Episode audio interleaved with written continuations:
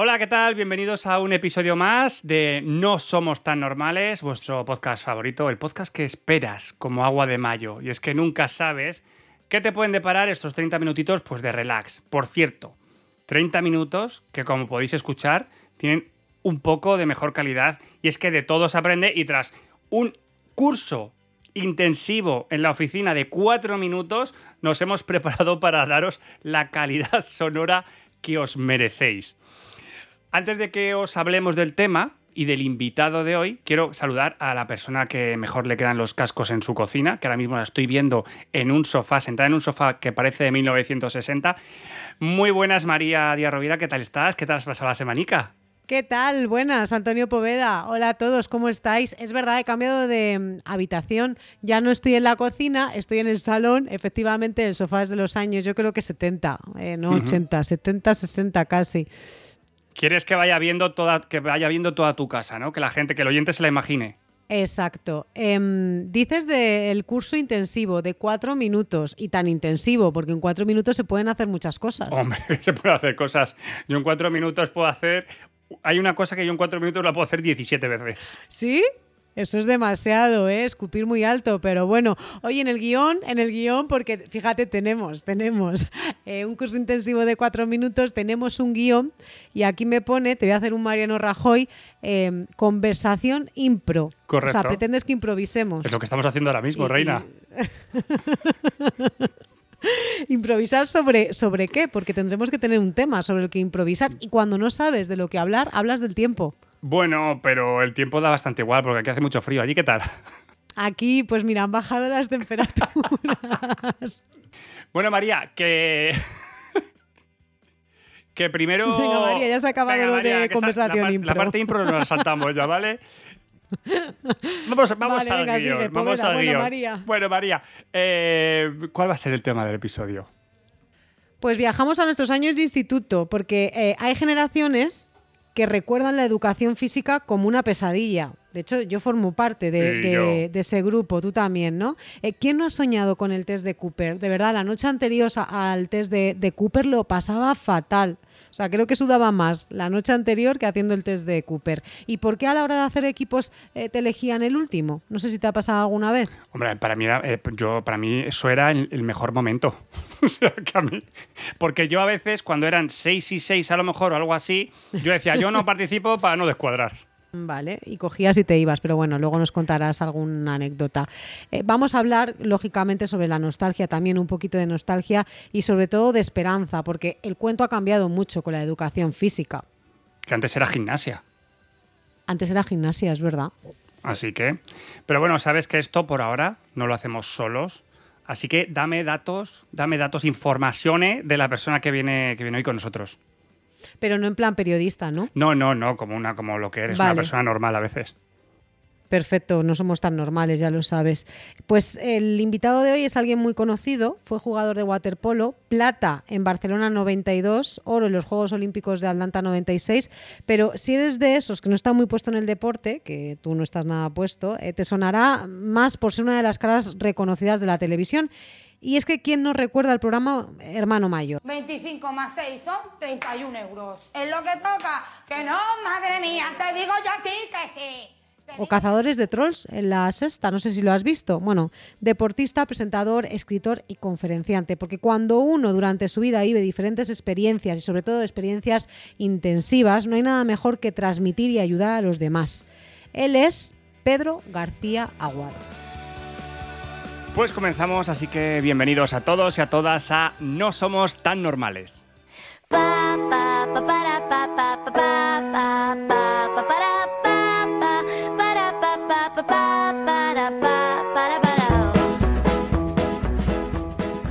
Pues muy buenas, Pedro. ¿Qué, qué tal? Primero, muchas gracias por, por venir a este, a este humilde podcast. Pues nada, un placer. Un, un gusto veros y, y compartir aquí un ratito agradable hablando de, de- de la educación física. Bueno, educación física. Sí, creo que se empezó a llamar educación física en los años 90, que antes era gimnasia. Pero, Pedro, si cierras los ojos y piensas en tu infancia, en la escuela, ¿cuál es el primer recuerdo que te viene a la cabeza de aquella asignatura? El, el Plinton y el caballo con arcos. os Dios, acordáis. el caballo con arcos. Yo, yo, Pero vosotros habéis estado en ciudades, porque en mi pueblo no había, no había tanta cosa. ¿eh? Espalderas. Espalderas, ¿os acordáis de qué es espalderas? Espalderas. La escalera aquella que estaba Sí. colgada ahí, que luego con el tiempo me enteré que, que aunque la quitaron, porque bueno, ahora se sobreprotege mucho a los niños para que no se caigan y se partan la cabeza, pero eso te ayudaba, el ir colgado ahí como, como un mono, te ayudaba a, a entrenar la visión eh, espacial o cercano, medio y progresivo. Fíjate todo lo que tenía que ver aquello, pero yo, el Plinton aquel, y el trampolín ese y el caballo, buah, yo lo pasaba fatal. O sea, eso no existe ahora mismo en los, en los colegios. No, y mira que las espalderas y eso era muy bueno, pero bueno, si vas a un parque de niños ahora y, y de nenes está colchado, o sea, ahora ya no se juega ni a churro media manga mango entera. o sea, Ostras, es verdad. han cambiado es tanto las cosas, ¿eh? mm, bueno, pues porque se sobreprotege mucho a los niños, no, no, no son tan cafres o son igual de cafres que lo éramos nosotros y quizás para los coles protegerse han quitado todo ese tipo de, de- de aparatos y sí, las espalderas tampoco están. Yo recuerdo caerme toda la vida, yo, mis compañeros, incluso empujarnos. O sea, es algo que, fíjate, pues yo seguí, yo pensaba que eso seguía en los No, en, en educación física. no, y yo creo que el De hecho, salto las ese de... espalderas ¿eh? son fantásticas. Son Las fantásticas. espalderas son fantásticas para estirar. Sí, sí. Y fijaros que yo, o sea, yo ya hacía deporte desde muy pequeñito ahí en la escuela madrileña de waterpolo, hacía deporte, pero el hecho de saltar el, el plinton ese, tener que apoyarte y tal, me daba un miedo tremendo, o sea, me bloqueaba muchísimo. No sé si, si- bueno, vosotros sois más jóvenes, no sé si lo, lo llegasteis a hacerlo, pero era complicado hacer el pino también, no sé si se llama hacer el pino. Y ahora que hablas de tu infancia, ¿cuándo te diste cuenta tú que el deporte iba a ser algo fundamental en tu vida? Claro, fíjate, es, es, es difícil decirlo, porque yo empecé a nadar muy pequeñito, porque mis hermanas eran nadadoras. Allí en Madrid, una era muy crack en, media distancia, y a mí me llevaban a la piscina, y yo me acuerdo que la piscina, bueno, pues me tiraba y tal, pero a mí eso de nadar no me gustaba. Entonces, al fondo de la piscina vi una gente jugando con un baloncito, y yo mismo, de un año para otro, me dejó mi madre ahí en la calle donde yo tenía que nadar, y me cambié de calle y me fui donde estaban los de la pelota, y entonces ahí ya empezó mi, mi carrera deportiva. Pero yo no tenía ni idea que llegaría a donde llegué. Además, yo, hostia, yo tengo una idea. El entrenador que yo tenía en la Escuela Madrileña de Waterpolo era eh, INEF, porque normalmente los INEF son los que hacen de maestros luego de educación física en las escuelas. ¿vale? Sí. Aunque a lo mejor ya varía un poco eso de, de INEF, ¿no? INEF, Instituto Nacional de Educación Física, pues de ahí salían los maestros, ¿no? Para, para educación física. Pues nuestro entrenador, Mariano, era profesor de instituto. Nosotros no lo sabíamos, yo era muy pequeño, no lo sabía. Pero este tío era muy bueno entrenando, además nos, nos, nos motivaba de una forma estupenda, porque nosotros éramos más bajitos que los jugadores húngaros, yugoslavos y cubanos, eran enormes. Yo me acuerdo desde los 14 años ya empecé a participar contra esa gente. Y claro, tú, te- tú sientes el miedo ya en tus carnes y dices, joder, Mariano, estos tíos son muy grandes. Eh, tenemos miedo, no pasa nada, chavales, soy más bajitos porque os pesan los huevos. Mm. o sea, yo he tenido grandes, grandes maestros de educación física y de motivación Fíjate, has hablado de Mariano, Mariano García, que es tu entrenador, y cuando nos acordamos del nombre de los profes, ¿no? Es porque nos han marcado. ¿Qué le debes a Mariano? Buah, Mariano, yo le debo muchísimo. Le debo la capacidad de superación constante, la autoexigencia, el disfrute de hacer bien las cosas. Eh, él es muy del estoicismo, ¿no? De, de lo estoico, ¿no? De, de- luchar y hasta, hasta el desgaste, hasta la extenuación.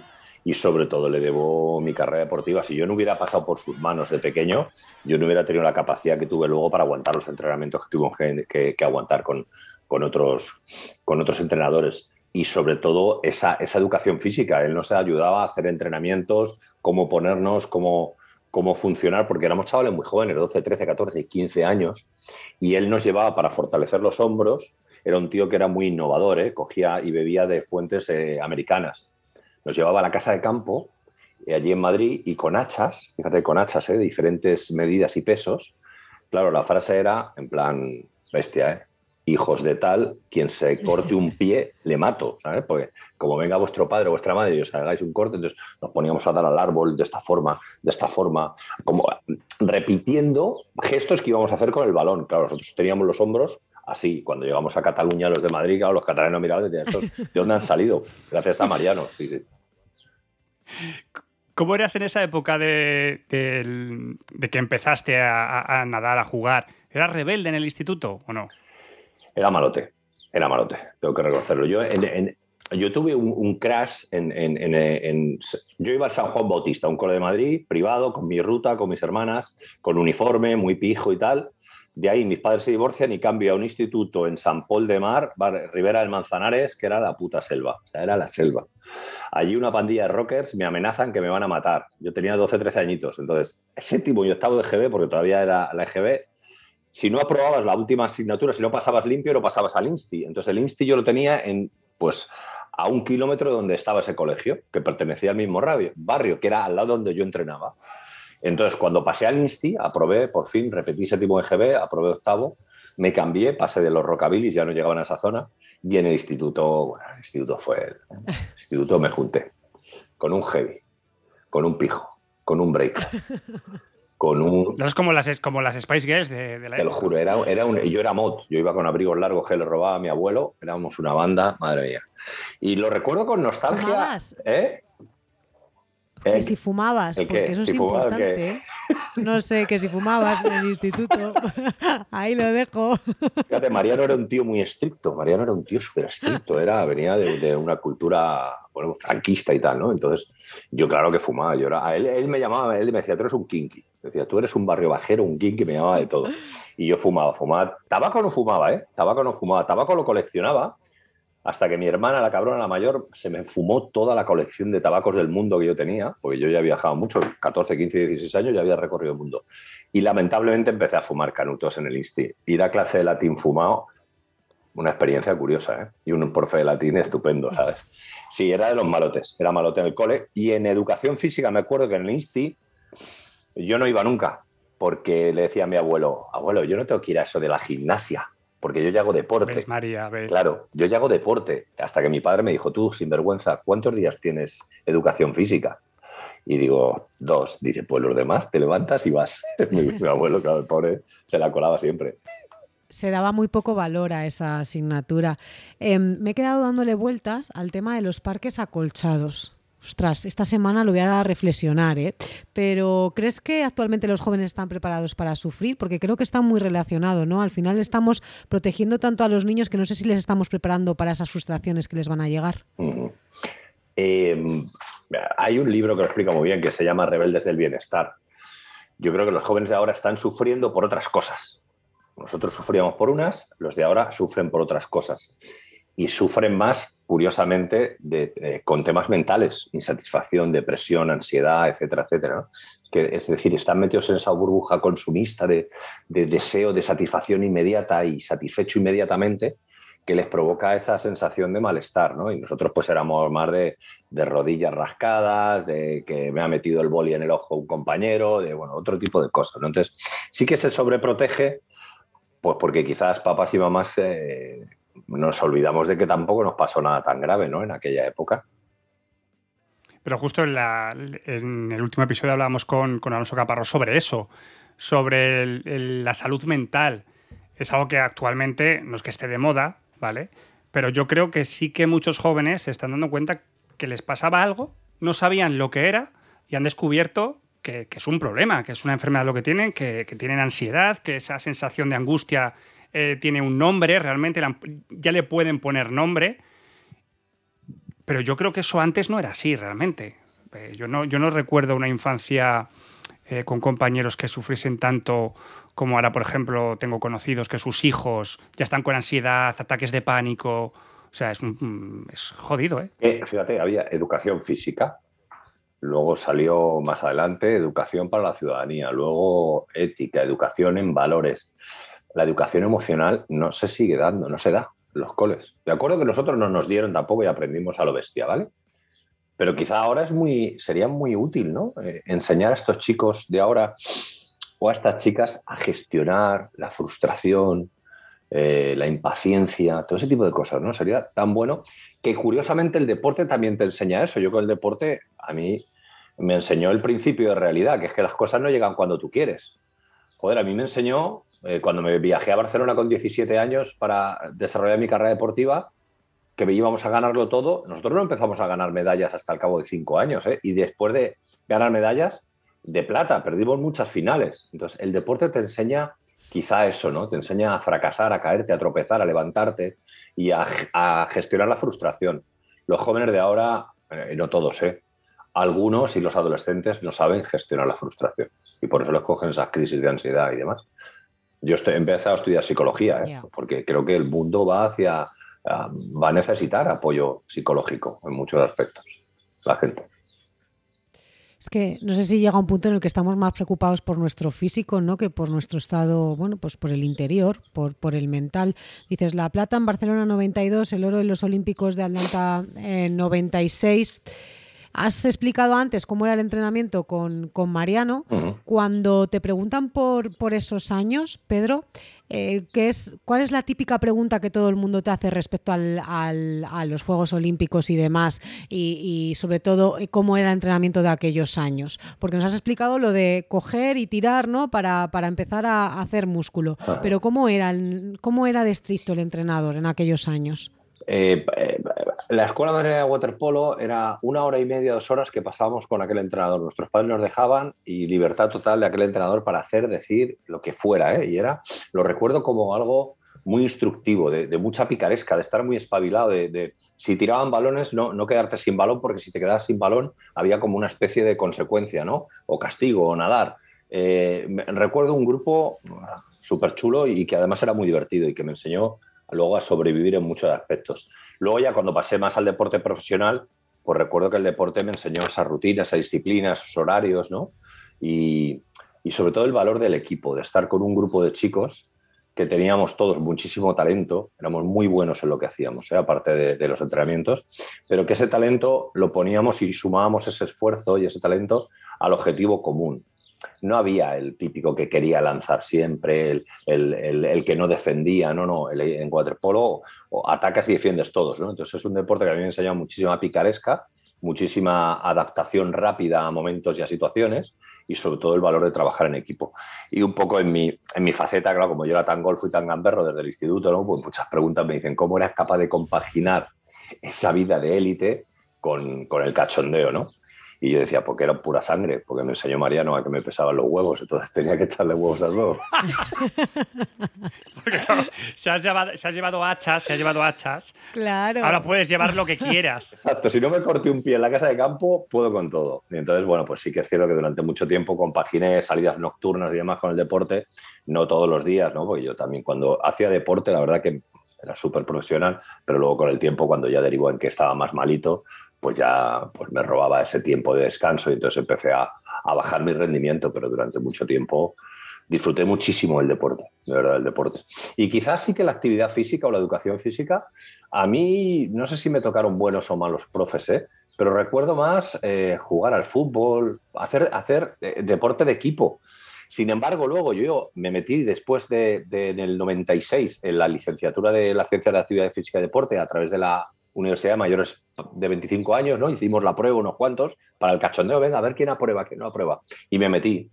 Joder, y ahí sí que me enseñaron, me enseñaron mm, gimnasia rítmica, gimnasia artística, eh, me enseñaron rugby, me enseñaron una serie de cosas que yo espero que no salga nunca a la luz un vídeo de en primero de Inés mío con cinco, cinco animales y dos chicas haciendo una coreografía de gimnasia rítmica, saltando, haciendo, bueno, bueno. Como salga eso a la luz, bueno, yo estoy más hundido que todas las cosas. Es que menos mal que en aquella época no había redes No había sociales, ¿eh? móviles. Bueno, no, bueno, la calla, ni móviles, ni móviles uno- ni nada. No había móviles. Si, si hubiera móviles, a mí no me tendrían tanto respeto ni tendría tanta autoridad en algunos No, ni a temas. nadie, ni a nadie. Eso. Eh, Pero muchas veces hablamos, si, no solo si hubiese móviles, si alguien leyese ahora nuestras conversaciones en el móvil, Sí, sí, sí. que tenemos con amigos, no sé qué, estaríamos todos en la cárcel, arroba policía. Que, a ver, ¿por qué crees que hay generaciones que recuerdan la educación física como una pesadilla? Es que, fíjate, te toca en la adolescencia, en la época del instituto, eh, donde el cuerpo te está cambiando, donde tienes un mogollón de inseguridades, eso es lo primero, ¿vale? Y te ponen a veces un short, una camiseta corta. Entonces ya ahí empezamos con el tema de la imagen, lo que decía antes María, ¿no? Que también estamos muy enfocados al tema de la imagen perfecta. En la adolescencia, yo no sé cómo erais vosotros, pero yo, incluso haciendo deporte, era un tío muy inseguro, porque tenía los hombritos muy estrechos comparado con los demás. Bueno, y luego que también había cosas. Claro, yo es que era, yo era, yo era un bicho palo, ¿vale? Yo parecía. Claro, entonces hay mucha vergüenza por ahí, ¿no? Y mucha, hostia, que se van a reír de mí. Y luego había cosas que había que hacer en la clase, coño, que si no te salían bien, te podía marcar de por vida. ¿Sabes? Te podías sí, dejar que los sí, dientes del incluso- Clinton, macho, te podías... Era un lugar perfecto para, claro, claro, era un lugar perfecto para hacer eh, bullying. O sea, Total. yo me estoy acordando ahora mismo de mi profesor de educación física, era la antítesis de un fibroso profesor de educación física porque le veías, era enorme, o sea, no te transmitía ninguna confianza y al final es lo que decías tú, que era, pues al final... Enorme te refieres a gordo. Claro, a gordo, Y por hablar claramente. fumando fumando fumando. casi. Pero era muy estricto, entonces eh, llegabas ahí, te hacías muy pequeñita, muy pequeñita. Y todos tus complejos salían a la luz, lógicamente. y te hacía la gimnasia sueca, entonces a saltar, ¿no? Ya, eso ya lo- y, y había gente muy descoordinada. Es que entonces era el, el- el- el foco de las burlas. Entonces, claro que la educación física yo creo que ha mejorado mucho, aunque yo sigo, mira, yo a veces, cuando estuve en Madrid el año pasado, eh, en el, no, en el 19-20 estuve, eh, pasaba por mi instituto, eh, donde yo hice las mil y una burradas en ese instituto, y vi que todavía seguían haciendo lo mismo, las porterías, las cestas de baloncesto, y les daban un balón a los chavales, y digo, joder, digo, no, no ha evolucionado nada esto, ¿no? Y entonces, claro, ¿a, quién elegías, no? Para el equipo de fútbol. Siempre había los dos capitanes, supone que eran los dos líderes, y es que al empollón lo ponías de portero. Y si llevaba, gafas, si llevaba gafas no le podías poner de portero, porque le daba un balonazo. Ya. Era, era selección natural, ¿eh? yo creo, el- el- la educación física, ese área. Es que yo he hecho de cada una. ¿Qué te ha pasado, María? Se te ha caído el micro. Se me ha caído el micro, estaba pensando. Estás pensando en tu profesor enormemente gordo. No, te estaba viendo y estabas pensando. Jobar, el waterpolo no es un deporte que en España tenga mucha afición, ¿no? Joder, en aquella época nada, en aquella época, ahora ya un poco más, que nosotros lo pusimos en el mapa. En aquella Claro. época nada, yo le decía al profesor, es que yo hago waterpolo. Y me decía eso que lo del caballo. Digo, ¿Eso ¿pero qué? qué caballo? ¿Pero qué me estás diciendo del caballo? Digo, que yo todavía no me inyecto nada, fumo algún porro, pero no me meto nada. Todavía. Todavía. Eh, y eh, no, el tío, claro, se pensaban que era aquello de, de ir con el caballo ahí dándole al, al palo. Entonces decía, no, estiarte. Ah, estiarte, estiarte, claro, estiarte. Pero no, no se conocía nada. Entonces era muy difícil convencer al profesor de educación física que tú no necesitabas hacer educación física, que sí que la necesitabas, ¿eh? Porque una cosa es el deporte y otra cosa es la educación física. ¿eh? En sí mismo la educación física ya lo dice todo, ¿no? ¿no? No solo es que juegues bien al fútbol, coño, a lo mejor hay que saber hacer el pino, hay que saber contorsionarse, hay que saber estirar, hay que saber, bueno, pues también qué musculatura tiene, los huesos. Sirvió un poco también para clase de anatomía, ¿eh? La educación física. ¿Tú has visto a Evan Sarre en la tele? Sí. Mito sexual de esa época. Ya me lo imagino. Claro. Es que el papel Claro, de los medios época, es yo- importante. Yo, lo claro. veo, yo lo veo ahora y digo. "Uh, uh". Claro, para ti, claro, pero para- nosotros Evan Asarre era, oh, sí, sí, era un pibón, sí, sí. Sí, sí. Luego hubo la generación de Leticia Sabater que se están más traumatizadas todavía. sí, pues que es la mía, esa es la mía. la ¿Ves? ¿Ves? Por eso. somos Por eso te hemos llamado. Por eso la educación física es algo que Para el cerebro compensar. desafía, ¿no? Luego ya los lunis y todo esto y ya toma por culo todo. Es verdad, macho. Es verdad, es que. No, pero la, jobar, es que los medios de comunicación tienen un papel muy importante en ese sentido. O sea, que fíjate cómo ha cambiado la cosa. Eh, ¿Con qué estás ahora, Pedro? Aparte de hacerte 100 flexiones diarias. Pues mira, eh, hostia, sí, sí. Mira que, me, mira que me cuesta eso el deporte ahora. ¿eh? Estoy apuntado ahí en una piscinita aquí. Ahora vivo en el sur. Estoy ayudando en una comunidad terapéutica que se abrió en el año 2018 y estoy en, en temas de divulgación ¿no? sobre bueno, proyectos de ayuda para la prevención y sensibilización sobre el tema de las adicciones comportamentales. Y, me cuesta eso de- del deporte, ¿eh? porque yo lo hablaba, vi un reportaje de un tío ruso que había nadado mucho de aquella época, un- un crack de la natación. Y dice, tú te puedes dar cuenta de quién ha sufrido nadando en la playa. Que tú ves a un tío sentado en una silla que va a la orilla, hace así, y se vuelve a la silla. Ya no jugamos con el agua porque hemos sufrido tanto en el agua que nos genera un poquito de rechazo. Y ahora me meto en el agua y, y me, me cuesta un poco hacer eso de deporte. Pero bueno, eh, creo que es bueno hacer actividad física moderada. ¿eh? Fíjate, actividad física moderada, pasaditos ligeros, continuos, y, y me- me- a mí me ayuda. ¿eh? El deporte también segregas endorfinas, dopamina, un poquito todo ese rollo de neurotransmisores que te hacen sentir bien. Pero claro, luego están los machacas de gimnasio que se ponen como croissants y eso tampoco es saludable, ¿no? Claro, como, como yo. como yo. yo estoy en otra época, yo estoy en otra época. Que una cosa, has hablado de la divulgación, de, mm, de todo esto que estás aportando tú ahora, todo este valor que tú tienes aportado a otras personas. ¿Crees que lógicamente ha sido necesario eh, sufrir en ciertos momentos de tu vida? Bueno, dice, O sea, ¿lo valoras, lo valoras como positivo? Sí, evidentemente sí, es que es, es mi bagaje, es mi... Es, eh, yo tengo autoridad en algunos campos, mm, aparte por haberlo vivido, por haberme formado sobre ello, ¿no? Pero la, la- visión que tengo yo de muchas cosas, sobre cómo pueden ser las adicciones, cómo puede ser eh, la educación, eh, son cosas que aparte que me he comportado mal en muchas ocasiones en mi vida, he tenido mis justificaciones y, y ahora des- desde donde yo ayudo, esto es muy del, del coaching, ¿no? Desde donde yo ayudo es porque he vivido, he vivido eso. Yo me siento en una silla de terapia y cuando un adicto me está hablando de lo que está pasando y está intentando manipularme o manipularse, enseguida lo veo. Mm, Una persona que ha estudiado psicología puede entender cuáles son los procesos psicológicos o bioorgánicos del cerebro, pero mm, detrás de las palabras no sabe leerlo. Entonces, ha sido fundamental pasar por eso. No se lo recomiendo a todo el mundo por toda la pasta que me dejé y tiré. Eso lo decía un amigo mío terapeuta, que le dijo uno, bueno, ¿y esto cuánto te ha costado esto de ser terapeuta? Y dice, si yo te contara 20 años tirando el dinero en droga, más 5 años de carrera, más el tratamiento que tuve que hacer, un dineral, ¿no? Entonces, ha sido, ha sido necesario pasar por esto para poder mirarlo y, y transmitirlo de esta manera, no todo el mundo lo hace igual. Pero bueno, es- eres lo que eres ahora también por lo que fuiste. Y yo es que al final siempre veo, yo tengo, yo tengo casos familiares de, yo tengo dos familiares que empezaron con las drogas y acabaron con las drogas. Las drogas acabaron con ellos, mejor dicho. En, el- en tu caso, que pasaste por, eh, por esos momentos, que ahora puedas eh, ayudar, al final eh, te paras a pensar y dices, vale, sí, lo pasé muy mal, pero lo estoy, lo estoy usando bien, ¿me entiendes? Exacto, exacto. Y, y sobre todo sin, sin ese estigma, ¿no? De irte dando con el látigo y el pobrecito de mí. Oye, lo, pa- Eso lo- es, lo eso pasé, me enseñaron a vivir en una sociedad donde hay mucho consumo y mucho de todo, y yo tengo una capacidad y un entrenamiento que me va fenomenal para vivir en una sociedad donde las, la- bueno, las tortas me las siguen dando y no por eso me tengo que ir a esconder detrás de una botella o irme a meterme cinco rayas para evitar el mundo o qué duro es, ¿no? ¿no? Todo lo contrario. A mí me encanta vivir a pelo después de haber vivido mucho tiempo eh, anestesiado. ¿eh? ¿Tú sigues necesitando terapia?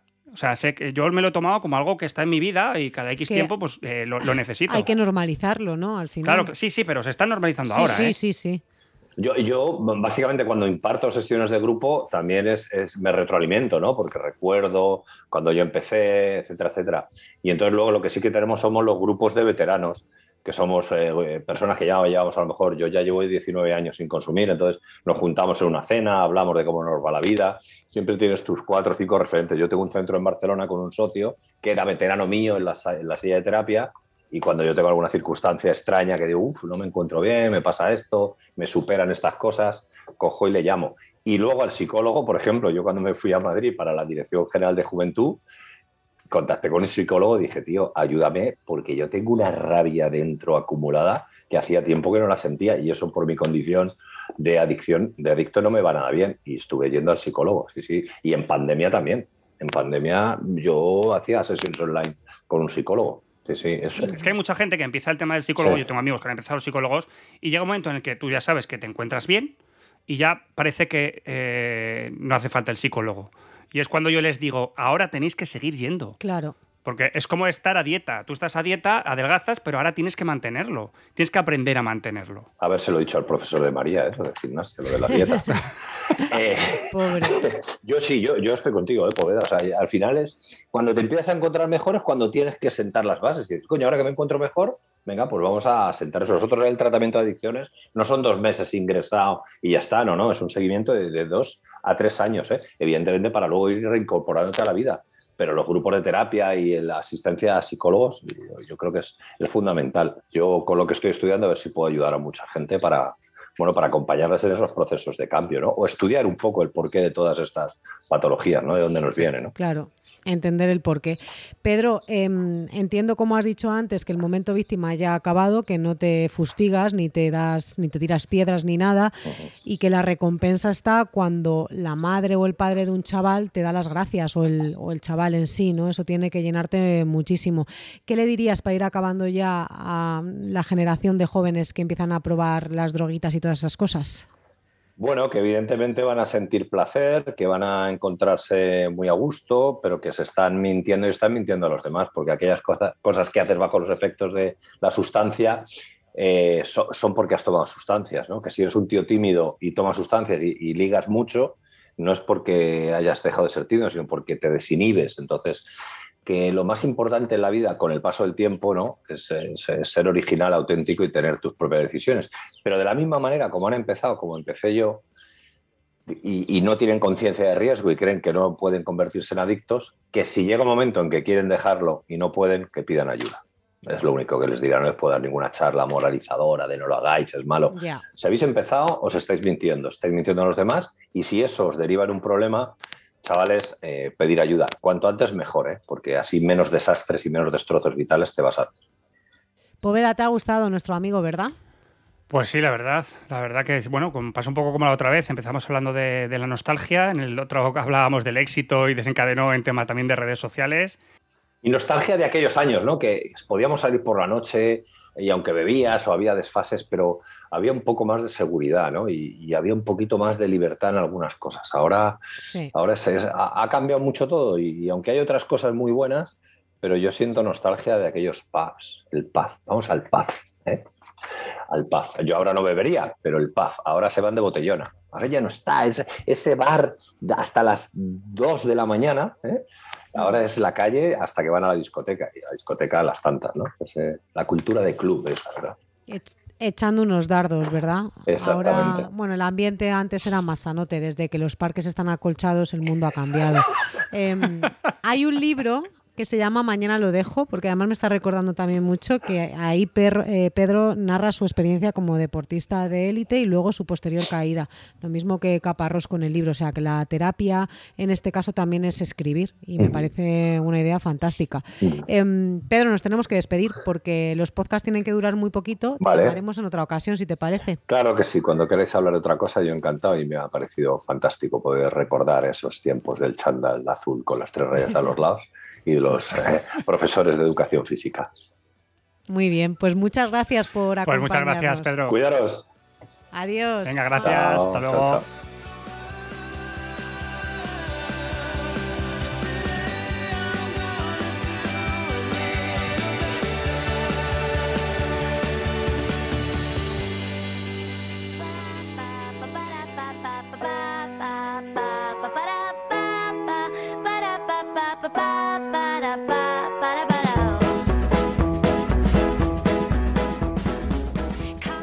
Pues nada, ¿qué, qué te ha parecido el episodio de hoy? Muy majo, ¿eh? Es majísimo, Pedro García Aguado. Se me ha pasado muy rápido. Es que, de verdad, el tema de los podcasts me tiene loca porque te pones aquí a hablar y cuando te quieres dar cuenta ya han pasado 30 minutos. Y además muy interesante porque al final, bueno, pues es lo que pasa en este tipo de cosas. Empezamos hablando de la nostalgia del deporte y acabamos hablando de las, de las drogas. Claro. ¿Qué será lo próximo?